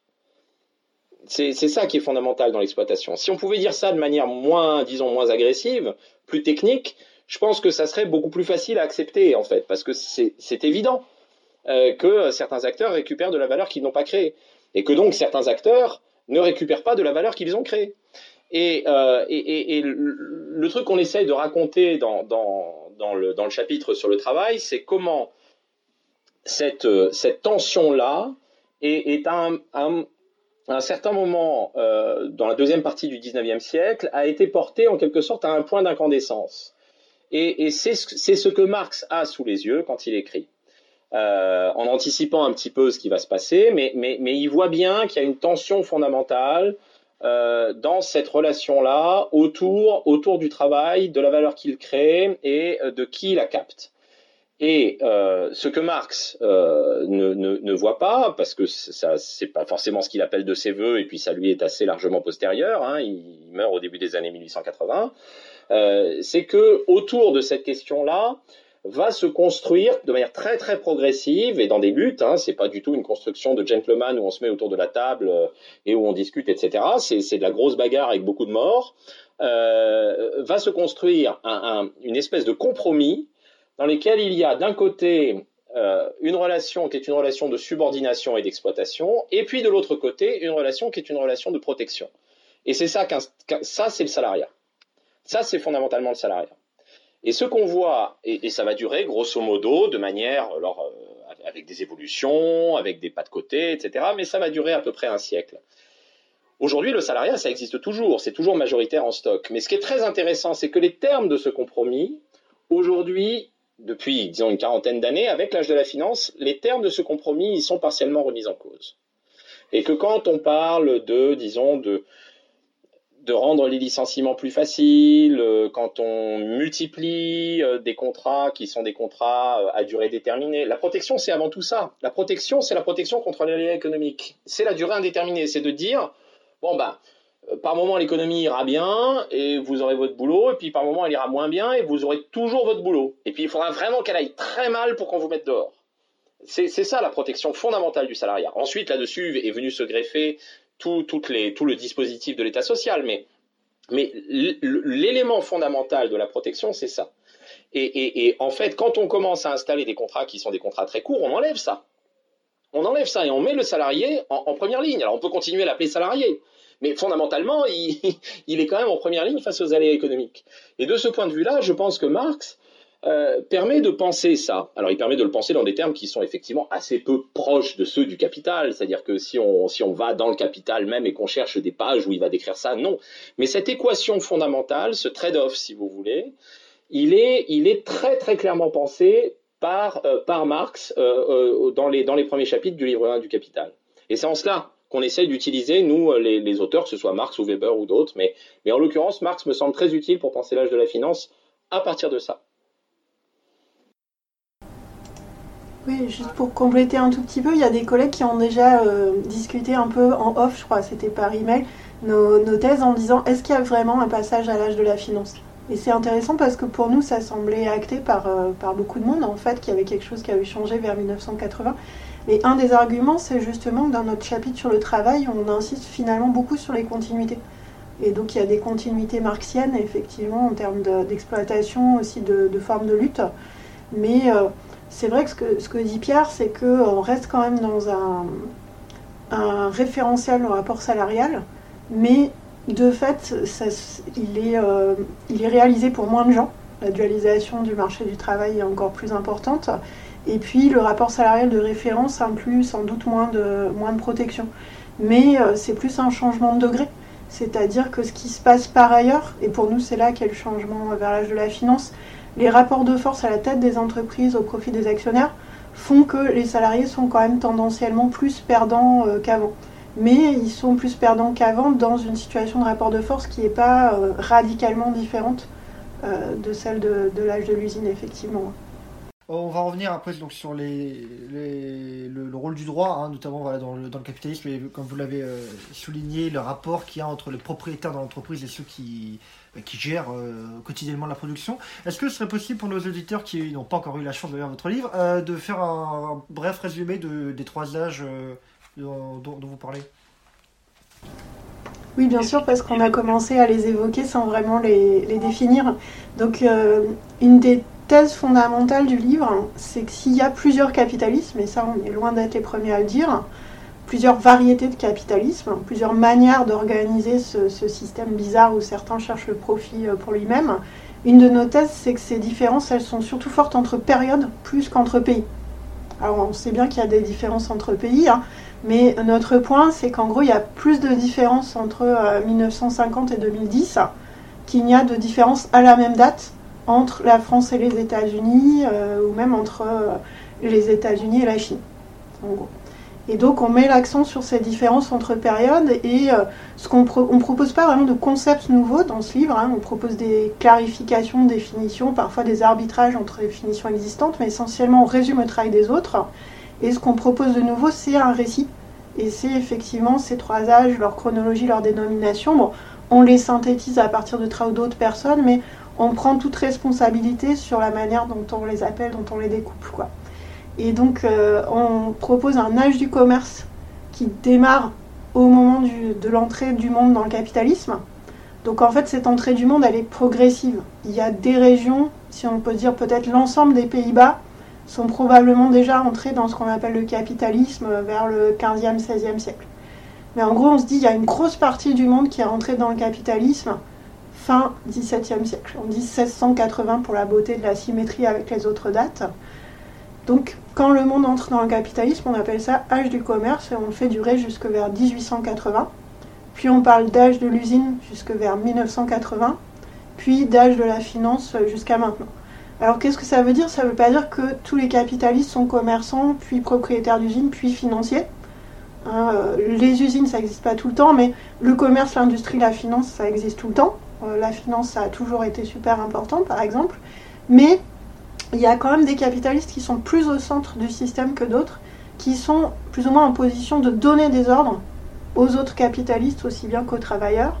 Et tendanciellement, dans l'âge du commerce, c'est plutôt des gens qui s'occupent de commerce de gros, donc ils font circuler des bateaux, essentiellement à l'époque, à travers le monde entier pour euh, vendre des esclaves, du blé, du coton et ainsi de suite. À l'âge de l'usine, ceux qui se retrouvent plutôt en position de donner des ordres aux autres, de faire bouger l'ensemble du système, c'est plutôt les propriétaires ou les dirigeants des grandes usines, qui sont une nouveauté de la période, vraiment l'idée de la production de masse organisée dans des grandes unités. Et à l'âge de la finance, on est plus dans les hypothèses parce qu'on y vit actuellement, mais on souligne euh, un rôle plus important à la fois des dirigeants d'entreprises financières et puis tout particulièrement de euh, certains types de grands actionnaires d'entreprises qui sont en position de faire partager leur vision du monde aux autres. Et donc ces trois âges, ils diffèrent un peu comme ça avec cette idée de qui est au centre parmi les capitalistes, mais en lien, en conséquence avec ça, ils diffèrent par des formes d'organisation majoritaire ou surtout de référence du travail et de la production, et par les idéologies qui vont avec. Et donc notamment cette idée du salariat comme euh, échange entre protection et subordination, c'est vraiment une nouveauté de l'âge de l'usine. Les rapports de travail à l'âge du commerce, ils étaient organisés un peu différemment. Euh, là, je ne rentre pas dans, le détail. Et donc on insiste sur ces différences d'organisation, des tailles d'entreprise, des tailles d'unités de production, des formes d'emploi, par exemple, pour chaque période. Et puis les idéologies qui vont avec jusqu'aux mots. Par exemple, une caractéristique de l'entrée de l'âge de l'usine, c'est qu'on se met à parler d'organisation, de gestion, à valoriser euh, plus fortement ce qui est grand, ce qui est lourd, ce qui est dit efficace. Et un des marqueurs de l'entrée dans l'âge de la finance, si c'était que des mots, ce serait pas important, hein, mais les mots ont un effet, les mots accompagnent d'autres choses. Un des marqueurs de l'entrée de l'âge de la finance, c'est l'idéologie du projet, du réseau, de la flexibilité, de l'agilité, euh, toutes choses qu'on connaît évidemment euh, très bien aujourd'hui, mais que vous ne retrouvez pas dans des textes euh, similaires, politiques ou rapports d'activité d'entreprise en 1950 ou en 1850. Voilà, pour le dire rapidement, notre thèse sur les trois âges du capitalisme.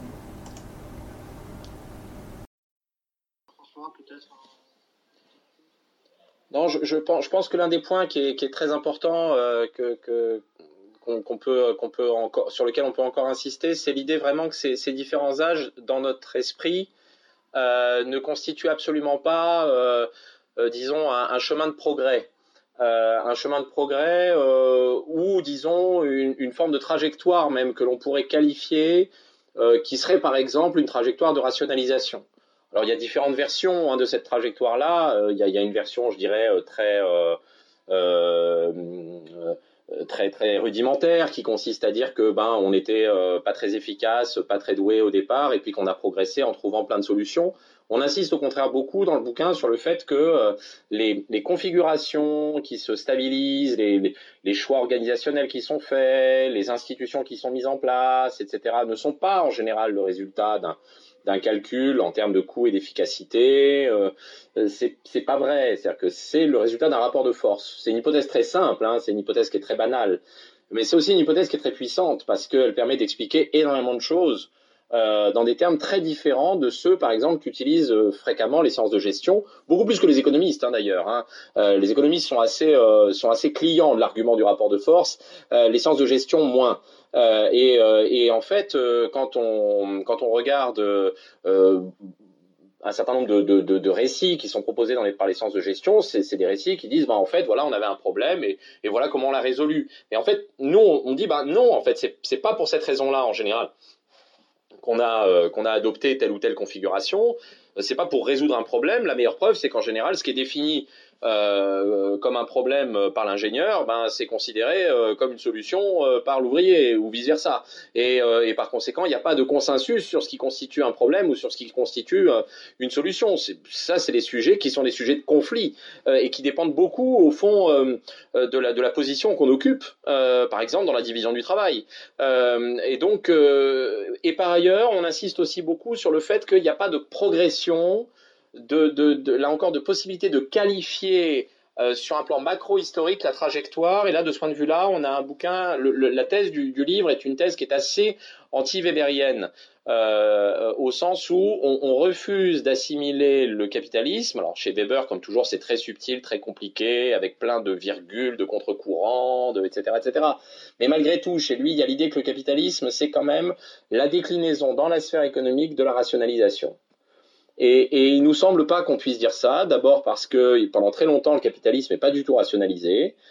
C'est un truc de, c'est pas un truc de gens qui calculent le capitalisme pendant au moins deux siècles. C'est un truc de gens qui font des paris, qui sont un peu, qui sont un peu des têtes brûlées, euh, qui sont prêts à tout miser euh, sur sur un coup, euh, qui sont qui sont pas vraiment des calculateurs. Et ce que je dis là, on, on l'évoque de manière très très empirique, très précise, en montrant que les gens qui entre guillemets calculent au 18e euh, bah, il calcule, bien sûr, ça c'est vrai, mais il calcule d'une manière qui est très très différente de celle qu'imagine Weber, vraiment très très différente. Et, qu'on n'est pas du tout dans un régime de calcul euh, où on pèse le pour et le contre et où on fait la balance et où on y va. Et, donc on ne peut pas assimiler, pour nous, à notre sens, cette, cette trajectoire et cette distinction des trois âges à une trajectoire de progrès qui pourrait se décrire en termes de rationalisation, ça ne nous semble pas, euh, ça, ne nous semble pas possible. C'est un truc sur lequel on insiste toujours parce que, en fait, on s'est rendu compte que c'est très compliqué, en fait, de, pour le lecteur euh, de comprendre ça, c'est-à-dire de comprendre que euh, les trajectoires, les, étapes que l'on décrit ne sont pas des étapes d'une forme de progression, c'est-à-dire que c'est c'est plutôt une forme de circulation dans un espace horizontal euh, que véritablement une forme, une forme un peu ascensionnelle. Mais c'est un point vraiment auquel on tient énormément. Mais il y a peu, je crois que c'était il y a même pas un mois, euh, le président directeur général de Danone s'est fait débarquer euh, par son conseil d'administration. Je pense que ça donne plutôt une bonne, une bonne accroche. Hein. Voilà, si quelqu'un veut faire une, dissertation sur ce sujet, euh, sur les rapports entre actionnaires et euh, et, et enfin et, euh, et travailleurs. Et, oui, et, et, manager. Et manager. Donc, est-ce que vous pourriez euh, revenir? Parce que ça, il me semble que c'est une caractéristique voilà, qui remonte tout de même bah, au siècle dernier, pour, enfin et à l'invention notamment aux États-Unis, donc des sociétés anonymes, donc euh, qui contrôle l'entreprise, qui décide comment euh, on produit, ce qu'on produit, est-ce qu'on garde l'entreprise, est-ce qu'on vend l'entreprise, euh, voilà. Et aujourd'hui, comment ça se, est-ce qu'aujourd'hui le changement qui a pu y avoir bah, dans la sociologie même des managers, notamment bah, dans les grands groupes français hein, que vous prenez très souvent, notamment le corps des mines et les polytechniciens, comment ça a pu, ça, a pu changer voilà, ces 40 ou 50 dernières années? Alors il y, a un peu de, il y a un peu deux aspects dans votre question. Il y a le début et puis il y a la fin, quoi. Alors euh, le le début, euh, le, le, début de l'histoire est un début justement qu'on a souvent raconté sur un mode assez fonctionnaliste, c'est-à-dire en disant, euh, bah, en fait, les entreprises ont eu besoin de grossir, euh, euh, notamment parce qu'il fallait faire un chemin de fer à l'échelle d'un continent aux États-Unis et que c'était quand même un peu compliqué pour un type tout seul de financer ça. Bon, euh, et donc il a fallu rassembler plein de capitaux. Bon bah crac, on a inventé la bourse. et puis le problème c'est quand il y a plein plein de propriétaires, bah qui qui va qui va qui va tenir le volant bah, on sait pas trop comment faire. Bon bah donc crac, on va inventer les managers. donc bah, pour former les managers crac, on invente les écoles de gestion. Et puis, euh, et puis, il faut un soutien juridique à tout ça. Donc, crac, on va inventer la corporation. Alors, la société anonyme, si vous voulez. Alors en fait, euh, on ouvre le chapitre sur les entreprises et sur les, enfin le diptyque du bouquin qui porte sur les entreprises d'un côté, les capitalistes de l'autre. On ouvre euh, ces deux chapitres par une évocation de cette thèse, qui est un livre magnifique de Chandler, livre hyper important qui raconte cette histoire-là. Il la, raconte avec beaucoup plus de détails, beaucoup plus de subtilité que ce que je viens de faire là, un peu comme un bûcheron. Mais, mais en gros, c'est un peu cette narration-là. Et, et, au fond, on montre à quel point, là encore, euh, tout ça est, est, est, en fait assez différent. Euh, que c'est euh, le résultat de rapports de force. Donc je peux pas reconstituer toute cette histoire-là, si vous voulez, mais pour s'intéresser, par exemple, à la manière dont les, dont les, actionnaires vont confier le pouvoir aux managers, c'est le résultat d'une guerre de 30 ans aux États-Unis. C'est le résultat d'un affrontement très très violent euh, entre, entre des actionnaires qui ne veulent pas lâcher le morceau, qui veulent continuer à être extrêmement, euh, comment dire, impliqués dans la gestion quotidienne de l'entreprise, et puis euh, des managers qui qui concrètement veulent, veulent obtenir du pouvoir et veulent mettre en œuvre des stratégies qui sont des stratégies qui vont leur permettre de, de, de, disons, de gagner plus d'argent, d'accroître leur pouvoir, euh, etc. Alors ce récit-là, qui est un récit un peu compliqué, qui passe par des manipulations d'actions, etc., il a été bien documenté. Euh, et il est assez différent dans les, dans, les, dans, les, dans les pays européens. Il est sans doute la, la, transition est sans doute un peu plus tardive. Euh, et puis elle s'assoit sur, disons, sur des profils de managers qui sont un petit peu différents.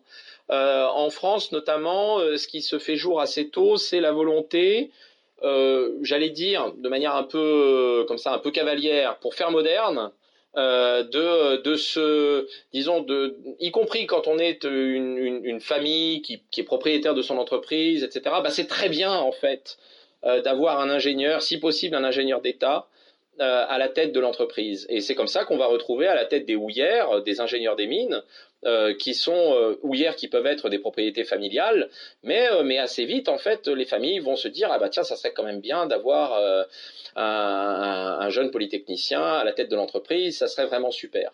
Alors, ce qu'on ce, ce qu'on raconte sur la fin de l'histoire maintenant, c'est dans le cas de la France. c'est au fond que ça ne change pas beaucoup.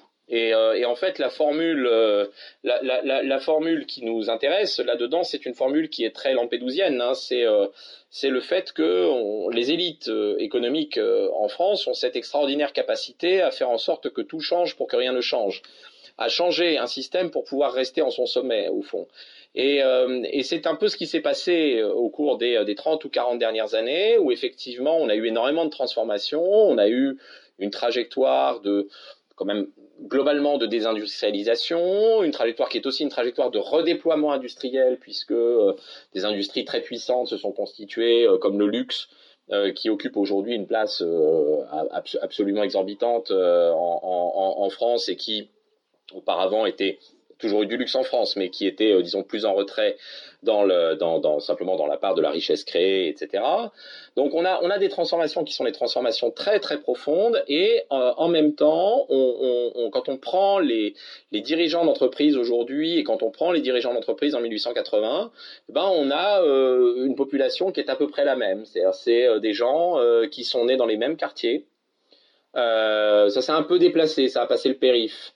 Euh, donc euh, avant on était vraiment dans Paris intramuros et puis on est allé un petit peu sur euh, sur le, la partie disons du, du nord-est des Hauts-de-Seine sur Neuilly etc bon enfin vous voyez c'est un déplacement de quelques kilomètres hein, c'est pas non plus tellurique hein. mais il y a jamais eu de il y a eu très très peu de patrons marseillais par exemple très peu de patrons lyonnais alors que c'est des c'est des villes énormes mais en fait non c'est quand même surtout donc, on est né au même endroit on est né dans le même type de milieu on fréquente les mêmes lycées on fréquente les mêmes écoles euh, et puis ensuite, on a des carrières qui sont des carrières qui, changent un peu, mais, qui malgré tout restent quand même des carrières assez globalement euh, euh comparables. Et, ça aussi, c'est une très belle histoire, je trouve. C'est-à-dire cette capacité qu'a une élite à, tout changer et, à, produire des transformations très très profondes à l'intérieur de la société qu'elle dirige, et en même temps à ne, jamais à ne jamais chuter finalement. Et, ce sont toujours au fond le même type d'individus enfin des individus qui, qui, disposent, disons, des mêmes propriétés sociales, qui restent, euh, qui restent à la tête des entreprises, en dépit, par exemple, du retrait de l'État, etc., etc. On a le même genre de choses. Ouais, cet égard, pour mettre une note de bas de page Sciences Po, c'est intéressant de lire un vieil article de Bourdieu et Boltanski qui est numérisé sur le portail Percé, qui s'appelle La production de l'idéologie dominante. Alors c'est très 70s comme titre, mais là du côté euh, extrêmement militant, c'était vraiment bien documenté. Et euh, ce qui est intéressant, donc, c'est qu'ils font un peu des listes des, des évidences qui étaient euh, prononcées par les profs en amphi de Sciences Po à l'époque, euh, et en dénonçant le fait voilà, qu'on inculque ça et qu'après les gens qui sortent de Sciences Po, ils vont le répandre partout et ainsi de suite. Et donc Sciences Po a exactement la même centralité dans les trajectoires d'élite. Là, on parlait des, patrons des plus grandes entreprises françaises, type CAC 40, SBF 120, mais on pourrait faire le même raisonnement sur le journalisme et d'autres types d'élites. Donc Sciences Po n'a pas changé euh, radicalement de centralité, il y a des petits accents différents, mais voilà. Et en revanche, l'idéologie dominante qu'on pourrait euh, vouloir dénoncer de la même façon que Bourdieu et Boltanski à l'époque est super différente. C'est-à-dire que celle de l'époque, elle met beaucoup plus l'État au centre, par exemple, et une certaine conception d'intérêt général, et ainsi de suite. Donc euh, ce qui est d'autant plus savoureux, que euh, les gens formés à l'époque dont parle Bourdieu et Boltanski, donc à la fin des années 60, au début des années 70, pour une partie d'entre eux, sont devenus des patrons qui ont fait la financiarisation ou sont devenus les jeunes responsables du ministère des Finances qui ont euh, financiarisé la dette de la France ou qui ont travaillé la dérégulation financière. Et donc là où c'est subtil, c'est que euh, c'est des gens qui avaient été euh, badigeonnés d'une idéologie d'intervention de l'État, qui n'est pas une idéologie d'intervention de l'État en mode marxiste, ni même forcément keynésien conséquent, mais à qui on a dit l'État c'est super important, les entreprises publiques c'est normal parce que c'est plus efficace, et ainsi de suite.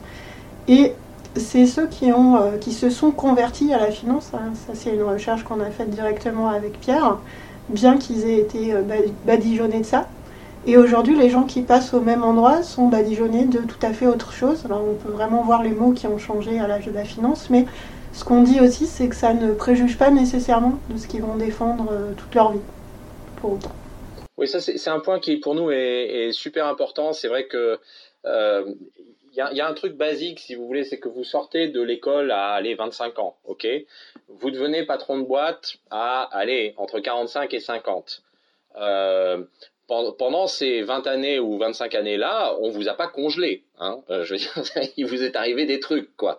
Euh, vous avez circulé, euh, vous avez été sélectionné, vous avez passé, comme dit l'autre, des tournois successifs qui vous ont permis de monter et tout.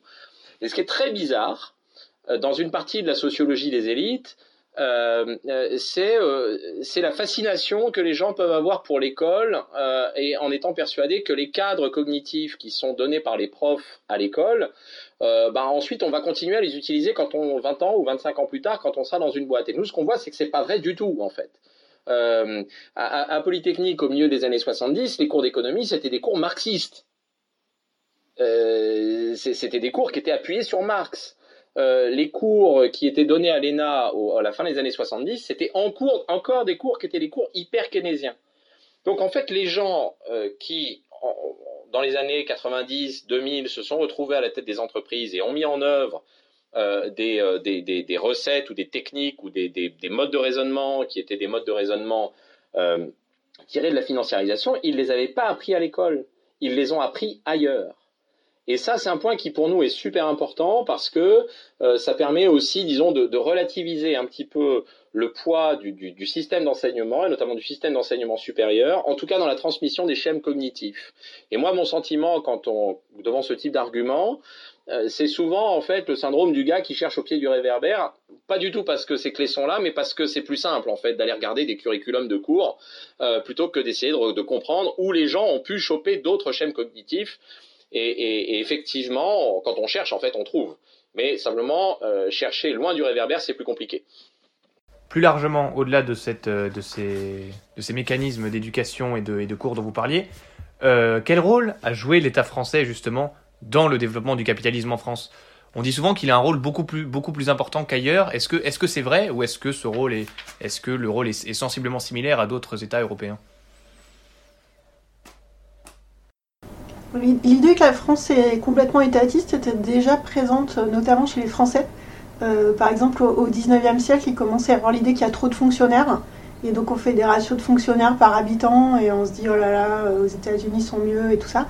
Donc, ça, c'est des, des, très très vieilles idées. Alors, ce qui fait rigoler, c'est qu'à l'époque, le nombre de fonctionnaires, c'est aussi très compliqué à définir et à comparer, mais enfin, par rapport aujourd'hui, c'est c'est vraiment peanuts, mais il y avait déjà cette idée, voilà, l'étatisme, le fonctionnarisme euh, et tout ça. Donc à une époque où il y avait euh, zéro protection sociale d'État, euh, zéro assistance entre guillemets et tout, hein, bien évidemment. Donc l'idée qu'il y a un étatisme français, elle est ancienne, elle a des éclipses en même temps, mais il me semble qu'aujourd'hui, elle est extrêmement ancrée dans une séquence historique qui est finalement très courte, qui est celle de l'importance des entreprises nationalisées en particulier, et aussi du contrôle de l'État sur le circuit des capitaux.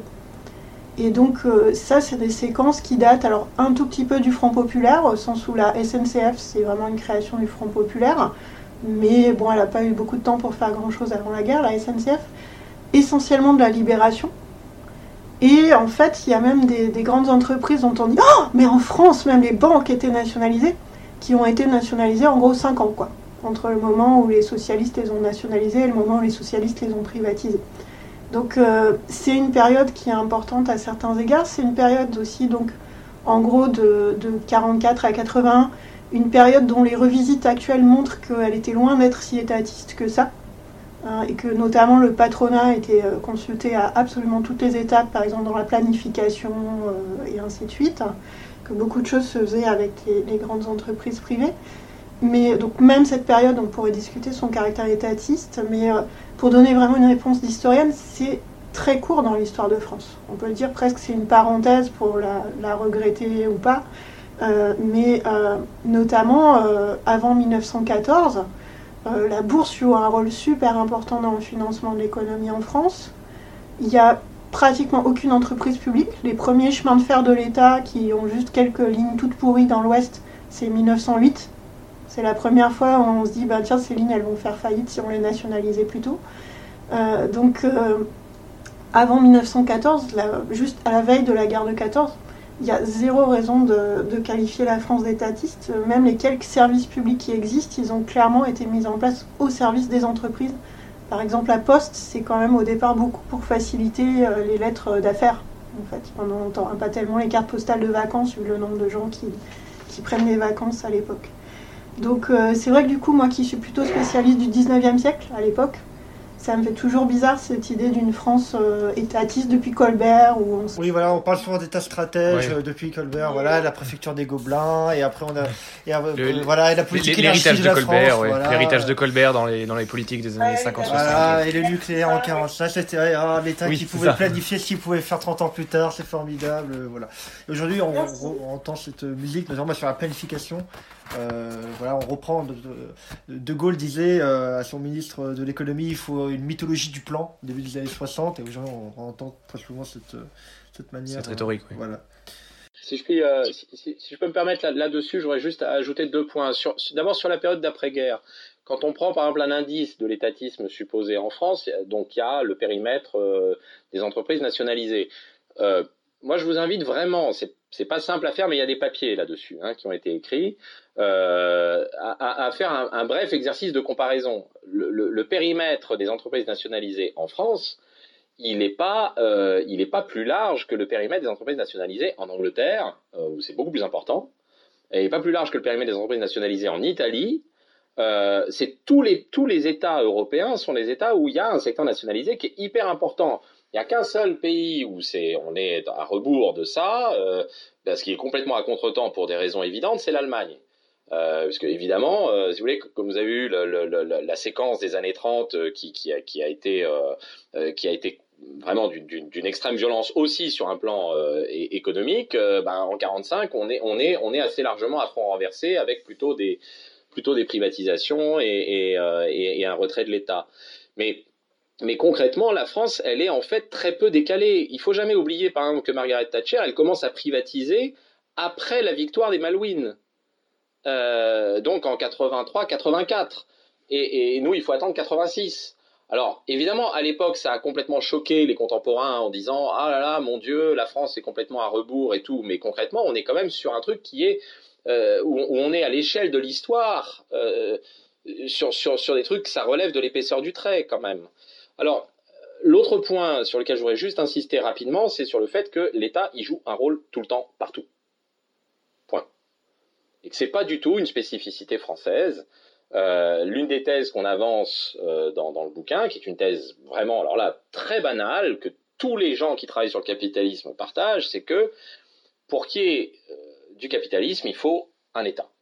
Et l'État intervient de manière différente, bien sûr, selon les époques, selon les pays, mais il est toujours très très fort, très, très présent, très puissant, partout, tout le temps.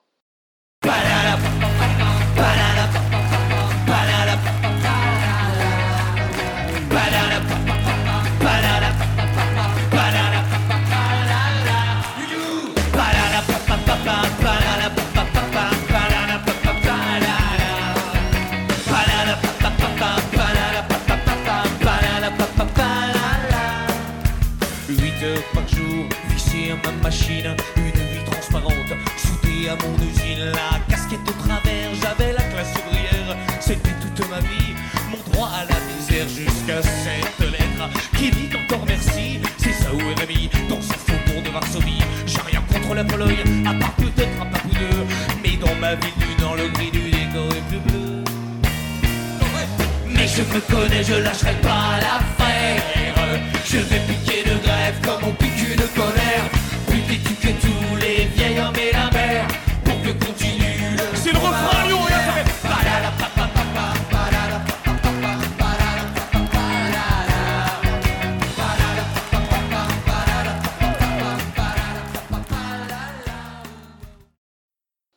Donc euh, Pierre-François et Claire Le Mercier, pourquoi avoir choisi cette chanson des Fatal Picard?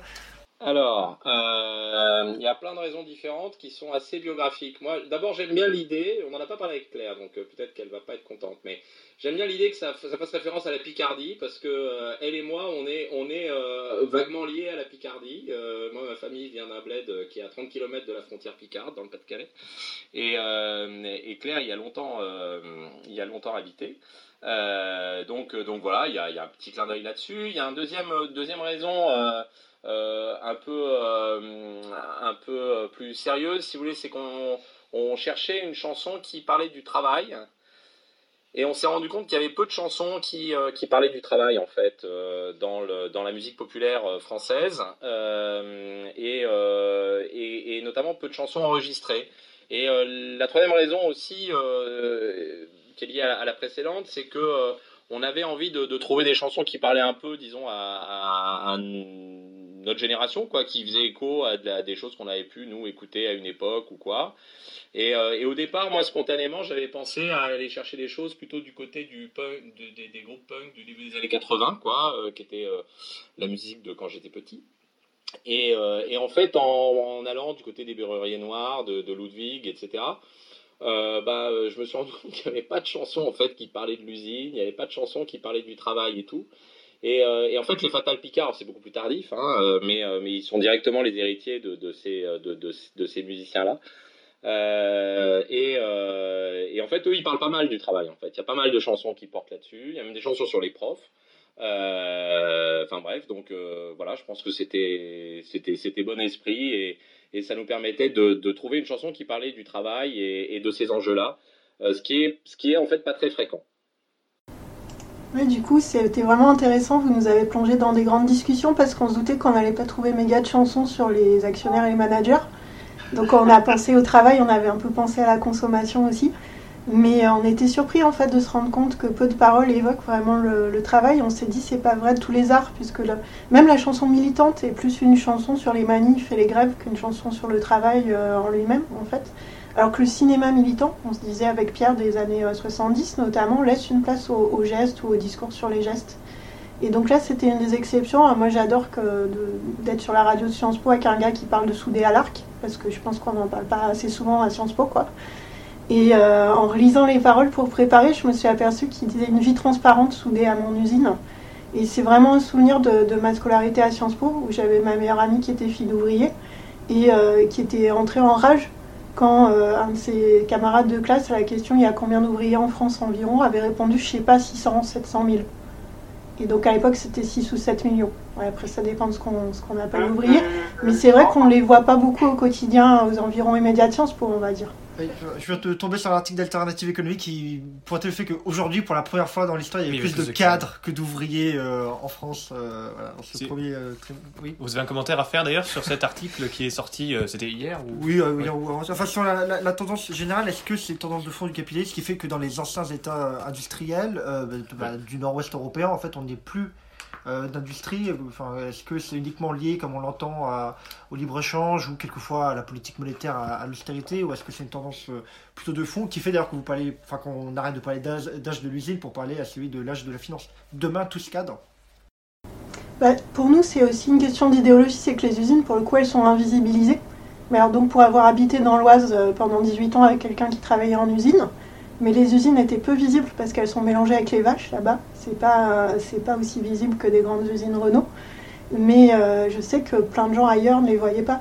Mais euh, sur le fond et sur ces histoires de nombres, ça m'a frappé aussi, je, me rappelais vraiment cette anecdote donc, de quand j'étais à Sciences Po il y a plus de 20 ans et que la réponse c'était plutôt 7 millions, puis j'ai regardé vite fait et qu'on est plutôt près de 5 aujourd'hui. Parce qu'il y a vraiment un énorme effet statistique qui est complètement hérité de l'âge de l'usine et qui nous empêche de voir des choses et qui a aussi des effets en droit. C'est la différence entre ouvriers et employés, qui est euh, largement un impensé genré. C'est-à-dire que globalement, les employés sont des femmes, les ouvriers sont des hommes. Et quand on ne sait pas où mettre un métier, S'il est plutôt exercé par des hommes, on met en ouvrier. S'il est plutôt exercé par les femmes, on met dans employé. Parce que ne me dites pas qu'une assistante maternelle ne fait pas un travail manuel, par exemple. Euh, donc c'est pas une question de, enfin c'est parfois une question usine versus bureau, mais il y a plein de gens qui travaillent dans des contextes qui ne sont ni vraiment une usine ni vraiment un bureau. Et c'est finalement beaucoup ces métiers-là qui se développent aujourd'hui, en fait, le soin, le nettoyage, la logistique et plein d'autres. Et donc, est-ce que les gens dans les entrepôts d'Amazon sont des ouvriers ou des employés? Est-ce que ces entrepôts sont des usines ou non? C'est assez largement en fait une lutte idéologique aussi de mettre euh, des mots et des chiffres euh, là-dessus. Et pour, pour, pour, revenir à votre boutade, demain tout ce cadre, bah, je crois pas en fait. C'est-à-dire que concrètement, euh, justement, on, a, quand même une, évolution de la une, évolution de la population active qui n'est pas du tout celle-là. Euh, dans lesquelles on a, euh, disons, alors pour reprendre la, la formule d'un ami avec qui on discutait récemment de ce bouquin, Bruno Palier, on a les cerveaux et les servants. Hein, euh, et, bien sûr, il y a des cadres, mais il y a aussi beaucoup de gens, bah voilà, qui euh, livrent, euh, qui déplacent, qui manipulent, qui effectivement gardent les enfants, qui fait le ménage, etc. Tout ça, ça, tout, ça, ce sont des choses qui qui qui emploient qui, qui, qui emploient des centaines de milliers, des millions de personnes. Et donc, on n'est absolument pas dans une société où tout le monde deviendrait, euh, disons, euh, des, des, des, gens euh, bien payés, considérés comme qualifiés, protégés, etc. Au contraire, ce à quoi on assiste quand on regarde l'évolution de la population active aujourd'hui, c'est à une dualisation de cette, de cette population, dualisation qui a toujours été là, hein, qui a toujours été présente et qui était notamment très, très structurée justement par les variables de genre et aussi par les variables migratoires. Hein, C'est-à-dire que c'était euh, sur le segment, disons, euh, super dominé, il y avait euh, beaucoup de gens qui étaient issus de, trajectoires migratoires souvent, très difficiles. Aujourd'hui, ce à quoi on assiste, c'est d'abord à, disons, un gonflement du segment secondaire, donc avec de plus en plus de gens qui sont dans dans des positions qui sont des positions plus compliquées et puis euh, plus précaire, euh, moins bien payé, euh, considéré comme moins qualifié, disposant, disons, de, moins de marge de manœuvre pour définir les conditions de son propre emploi ou pour le contenu de son travail, etc. Donc vraiment des, des traits qui sont des traits assez anciens du segment secondaire, mais simplement ils sont plus nombreux. Et puis par ailleurs, on a un écart qui se creuse avec le segment primaire. Ça, c'est un point qui est important aussi, c'est que euh, euh, les gens qui sont euh, considérés comme qualifiés, les gens qui sont bien payés, les gens qui ont des opportunités de carrière, etc. Ben en fait, ils sont, c'est plutôt mieux qu'avant en fait. c'est plutôt mieux qu'avant, et donc du coup, c'est sensiblement plus loin euh, du segment secondaire que ça ne pouvait l'être dans les années 70. Merci beaucoup pour votre réponse. Donc nous arrivons sur la fin de cette émission et nous allons donc proposer à Léa de nous faire sa chronique. Léa, c'est à toi. Bristol, 1839. Le train vient d'arriver dans votre belle ville. Vous avez dix minutes d'avance à votre montre gousset. L'église dit la même chose. Très enthousiaste à l'idée de monter pour la première fois dans cette machine immense et rugissante, vous vous précipitez vers la gare. Pourtant, quand vous arrivez, vous voyez le train s'éloigner. Surpris, vous vous retournez vers le chef de gare qui vous répond Enfin, monsieur, il faut vivre avec son temps. Je règle l'heure de la gare sur celle de Londres, mais la ville indique seulement l'heure locale qui retarde de onze minutes. Vers le milieu des années 1840, vous serez heureux de voir arriver les horloges à trois aiguilles, deux pour les minutes, heure locale, heure de Londres. Enfin, en septembre 1852, la ville récalcitrante passe à l'heure de Londres et perd onze minutes à jamais. Pour beaucoup, le train a créé le temps au XIXe siècle. Les gens se contentaient avant de la course d'Apollon sur son char et du passage des saisons pour indiquer le temps qui passe. Les minutes n'étaient qu'une notion abstraite pour une grande majorité de la population, au quotidien rythmé par le clocher. Les différences entre les régions n'étaient pas visibles car les temps de trajet étaient longs et la communication avec ces régions lointaines plus limitée qu'aujourd'hui. Et pour les besoins de la précision, on avait les cadrans solaires. L'heure locale, ajustée pour la longitude, fait que deux bourgades distantes d'environ 100 km avaient une différence de 4 minutes, comme Greenwich et Oxford par exemple. De l'autre côté de l'Atlantique, les États-Unis et le Canada coordonnent leur réseau de trains en novembre 1883. Mais les citoyens de Détroit, encore en 1900, refuseront que l'on ajuste leurs horloges, préférant conserver l'heure solaire. La scène finale du Tour du monde en 80 jours décrit bien cette surprise de constater qu'en voyageant vers l'Est, remettant sa montre à l'heure à chaque occasion, Phileas Fogg a bien gagné un jour en faisant son tour du monde. Cela montre aussi bien la confusion nouvelle de l'homme en ce début de ce que vous nommez dans votre livre l'âge de l'usine. Il faudra pourtant bien se coordonner à l'échelle mondiale. C'est tout naturellement que l'empire sur lequel le soleil jamais ne se couche et qui possède la plus large flotte établira son standard à la conférence de Washington DC en 1884. 150 ans plus tôt, l'équipage de l'Utile, navire transportant une cargaison illicite, humaine, à travers l'océan Indien toute voile de l'or et cap à l'est, incapable de déterminer précisément sa longitude et ne possédant pas de carte fiable, s'échoue sur une île déserte. Les naufragés de l'île Tromelin, qui racontent l'histoire de ce naufrage, montrent magistralement le caractère des différents acteurs, dont le capitaine, qui a pris des risques énormes en se faisant verser 35 ans de salaire et crédit pour acheter sa cargaison, et tous les autres qui ont investi dans ce qui n'était que pure chance, un pari risqué, arrivé avant le négrier concurrent, sous peine de voir le cours de l'esclave chuter au port d'arrivée, jouer son destin à pile ou face en embarquant deux cartes, à bord. Traverser les océans est une affaire de mois. L'équipage de l'utile, en route depuis neuf mois quand il s'échoue, encore aujourd'hui, faire route autour du cap de Bonne-Espérance, comme plusieurs navires ont choisi de le faire, alors que l'Evergiven bloquait le canal de Suez le mois dernier, prend environ quatre semaines. Les navires ayant choisi d'attendre en s'accumulant à l'entrée du canal seront aussi très en retard.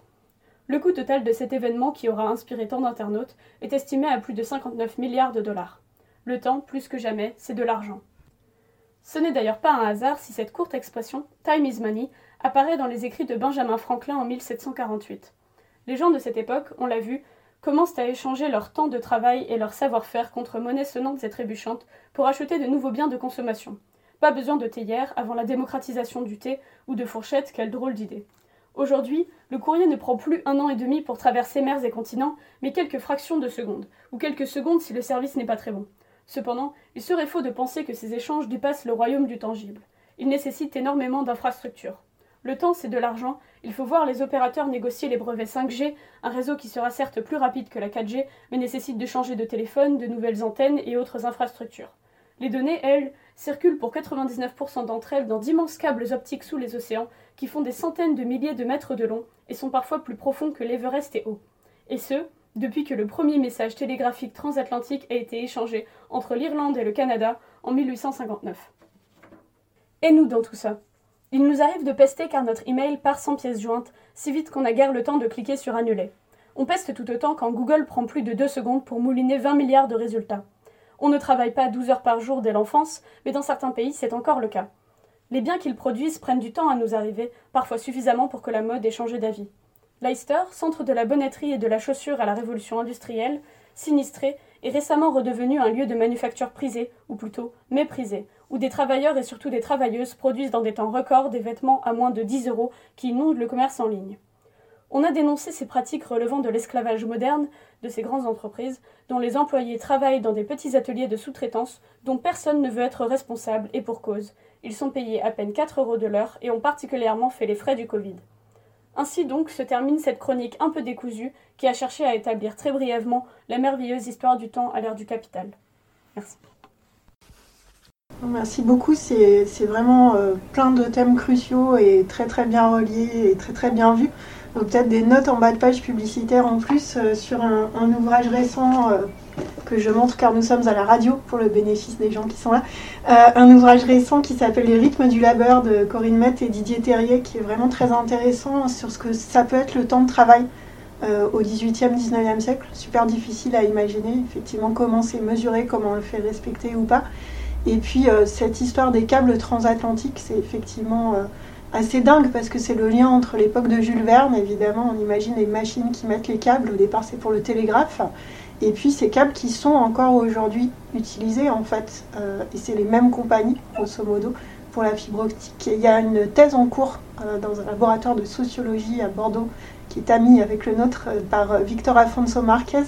S'il y a des gens que ces choses intéressent, c'est vraiment assez passionnant. Merci beaucoup Léa, en tout cas c'est très très impressionnant. Oui, je suis bluffé. C'est euh, très très très beau et, euh, et, très très affûté. Et j'aime beaucoup la, le contraste que vous construisez entre, bon d'abord la négociation du temps, c'est superbe. Euh, cette histoire de Bristol au départ qui perd 11 minutes à jamais, etc. C'est vraiment très très beau. Et puis j'aime beaucoup la, le contraste que vous, que vous mettez en évidence entre la, disons, la, le temps euh, invraisemblablement rapide euh, avec lequel nous, nous, nous, nous, souhaitons désormais obtenir les choses euh, quand on est effectivement sur Internet, quand on envoie un mail, quand etc. etc. Et puis, et puis l'inertie de l'inertie qui se rappelle à nous dans certains cas quand, quand effectivement le, le canal est le canal est bouché parce qu'on a voulu faire passer un, un, un, trop gros bateau dans un dans un trou qui était trop petit quoi en fait c'est à peu près ça d'après ce que j'ai compris hein, le problème de, de, de ce bateau donc je trouve ça très très beau euh, perso, euh, je, pense que c'est bien en fait du coup d'essayer d'aller chercher un temps un peu moyen, quoi.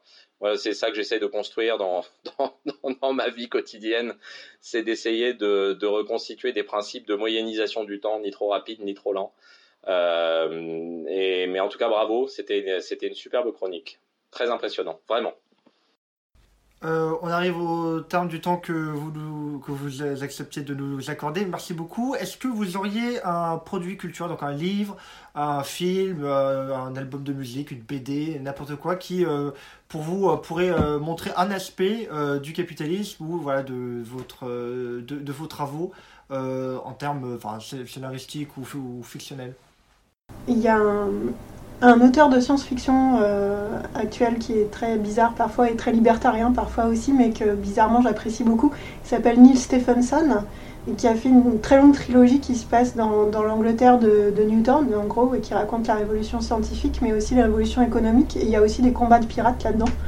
Et là-dedans, il y a un moment, il se lance dans une improvisation sur la lettre de change.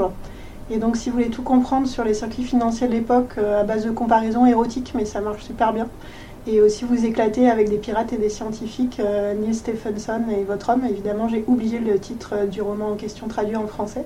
Dans un genre très différent, euh, sur le, travail au 19e siècle, qui est quelque chose que j'ai extrêmement de mal à enseigner personnellement, tellement c'est différent du travail qu'on connaît aujourd'hui. Et Léa en parlait avec la mesure du temps, par exemple, mais il y a un très beau livre par fragments qui finalement ne parle que très indirectement du travail parce qu'on peut très mal le connaître qui s'appelle Oublier Clémence euh, par Michel Audin, à UDIN, euh, et qui est un, exercice aussi autour de ce qu'on peut connaître de ces vies populaires du 19e siècle avec des sources historiques, c'est-à-dire pas grand-chose, tout en étant euh, très beau littérairement et très court à lire aussi. Pierre, du coup, tu as peut-être eu le temps d'avoir une idée? Parce que le jour où Pierre n'aura pas d'idée culturelle, c'est qu'il en a trop, je pense. C'est une idée, non, non, c'est une idée qui est très, très tirée par les cheveux, mais qui, qui, qui vise peut-être à installer un contrepoint par rapport à la tonalité un peu sombre que l'on peut avoir euh, sur euh, sur le capitalisme dans ce bouquin. Euh, Schumpeter place au cœur de la dynamique du, du capitalisme les logiques d'innovation. Et quand j'étais petit et que j'ai fait ma thèse, j'ai travaillé sur une innovation qui était une innovation esthétique et qui, euh, qui, à certains égards, quand j'y pense, en fait, me, me réconcilie justement avec les dynamiques d'innovation qui sont portées par le capitalisme. Il ne faut pas oublier aussi que le capitalisme, c'est euh, bien sûr beaucoup, beaucoup de, de tensions, de douleurs, de, de, de, de, de, de violence, d'exploitation, mais c'est aussi, euh, c'est aussi des dynamiques de création. Et en l'occurrence, euh, bah, je voudrais juste vous donner une qui, qui renvoie justement à, à ce sur quoi j'avais fait ma thèse. J'avais fait ma thèse sur, la, sur un mouvement de, de renouvellement de l'interprétation de la musique était extrêmement profitable. Les gens ont gagné beaucoup d'argent en faisant ça. Pas tellement les musiciens d'ailleurs, mais les maisons de disques notamment ont, gagné beaucoup d'argent. Et j'ai découvert la semaine dernière un, enregistrement euh, euh, très récent hein, d'un ensemble qui s'appelle le Concert de la Loge, qui n'existait pas quand, euh, quand j'ai fait ma thèse.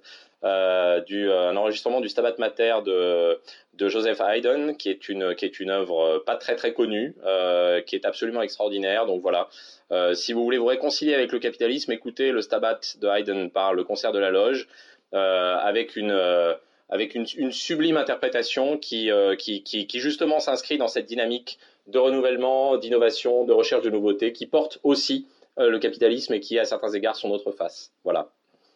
Merci beaucoup pour ces recommandations. Ben, nous arrivons, quant à nous, au terme de notre émission. Nous vous remercions d'avoir accepté d'être présent parmi nous aujourd'hui, Monsieur François, Madame Le Mercier. On renvoie, on renvoie nos auditeurs à votre ouvrage Sociologie historique du capitalisme. Disponible sur Kern. Disponible sur Kern, par ailleurs, euh, sur, dans, les ressources numériques en ligne. Euh, quant à nous, on se retrouve euh, la prochaine fois pour une nouvelle émission de Chronologie. Bonne journée à tous.